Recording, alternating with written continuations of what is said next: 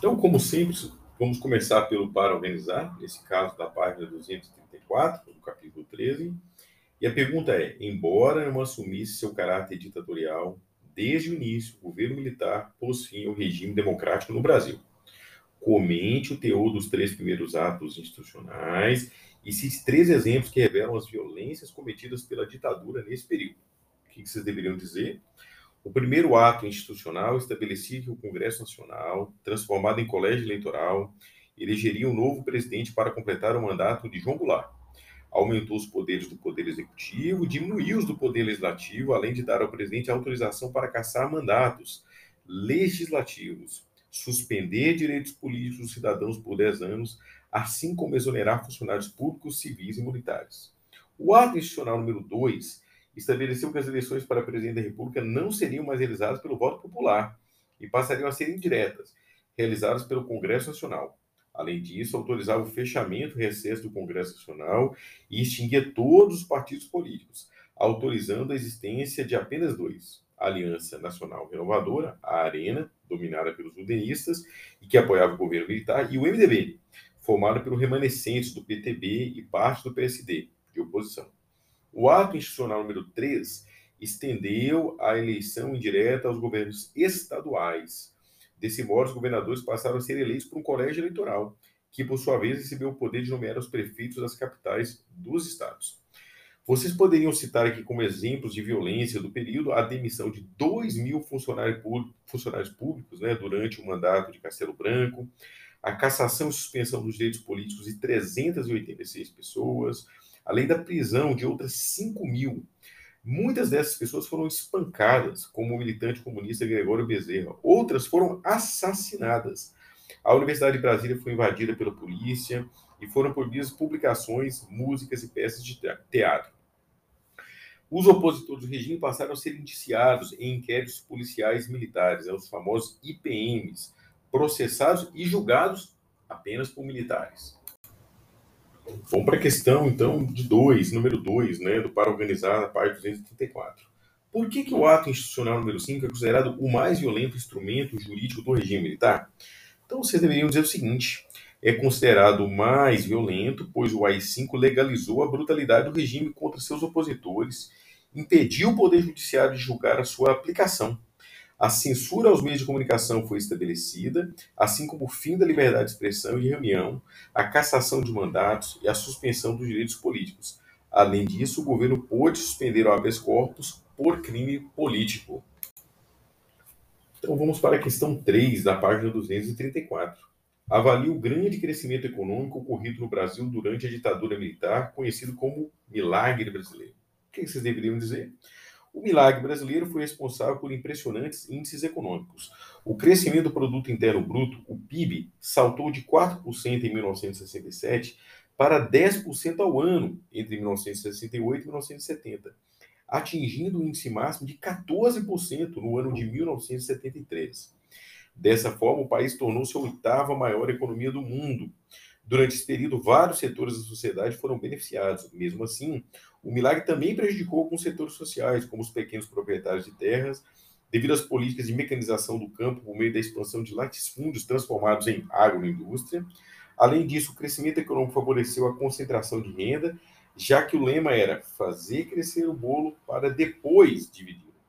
O milagre aconteceu, mas a renda não foi dividida, por fim, é importante ressaltar que tal crescimento dependia dos grandes empréstimos estrangeiros oferecidos em abundância na década de 1960 e início da década de 70, o que posteriormente se transformou em uma grande dívida externa para o país.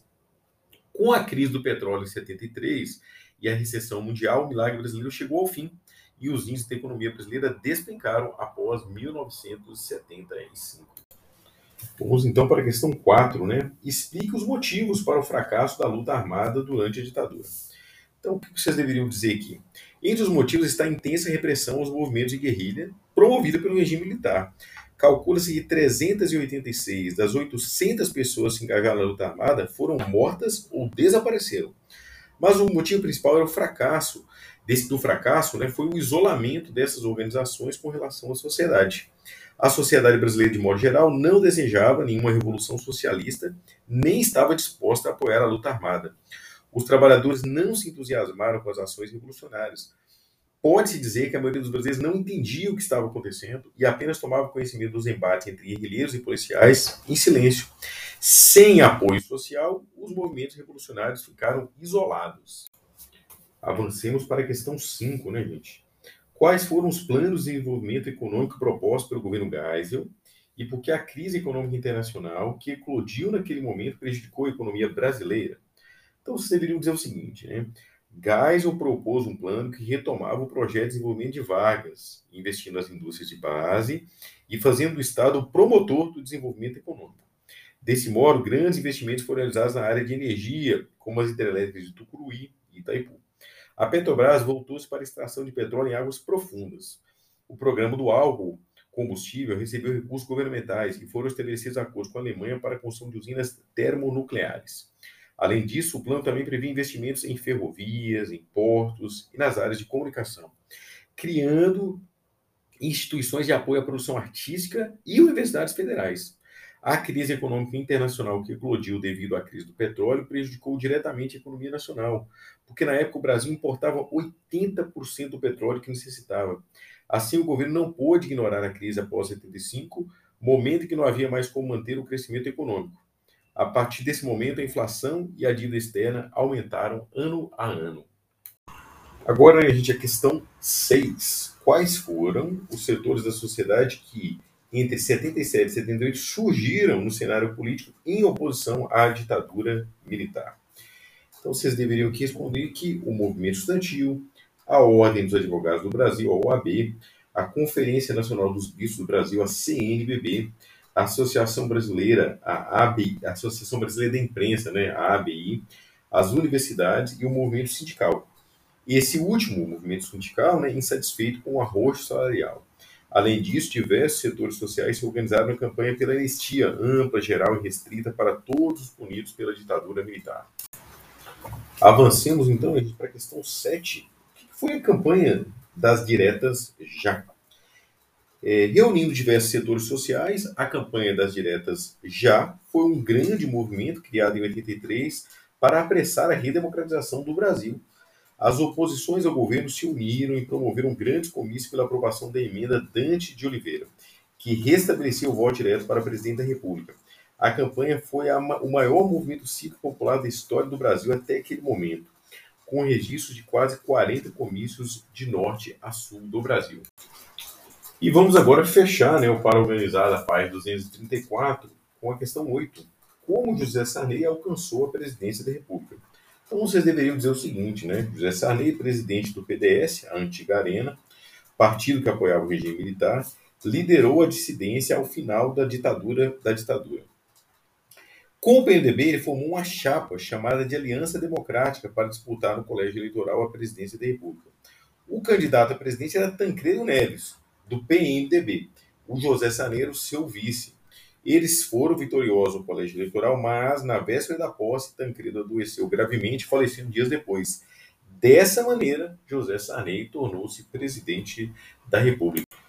Gente, a próxima questão qual era, né? Era na página 232. Outra dimensão cidadania, uma questão sobre os direitos civis, né? Havia um texto, né? E a pergunta era a seguinte: por que, que podemos afirmar que os direitos de cidadania, em suas três dimensões, sofreram um retrocesso durante a ditadura militar no Brasil. O que, vocês deveriam dizer aqui, né? Com relação aos direitos civis, os retrocessos foram muitos, com a supressão dos direitos à liberdade, à expressão do pensamento, ao acesso à informação, à livre organização, às garantias da própria vida. No caso dos direitos políticos, não se podia mais eleger pelo voto do povo os governantes.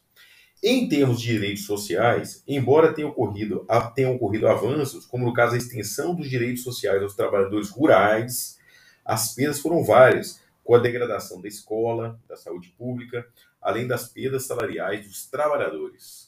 E finalizando, né, gente, as atividades indicadas do capítulo 13, nós temos lá a página 234, reflexões, né? É uma pergunta sobre a doutrina da segurança nacional. Tem um breve texto né, falando o que é a doutrina, e a pergunta é: explique como a doutrina de segurança nacional fundamentou, em termos ideológicos, a ditadura no Brasil. Né? O que vocês deveriam dizer? que a doutrina de segurança nacional legitimou a opressão do regime militar às oposições, pois o governo podia alegar que qualquer grupo que fosse considerado, qualquer grupo fosse considerado comunista e, portanto, inimigo do Estado e ameaçava a segurança da sociedade e o desenvolvimento do país. Assim, no contexto de radicalização das oposições causado pela Guerra Fria, a ditadura militar pôde se impor com um discurso que salvaria a nação das ameaças internas.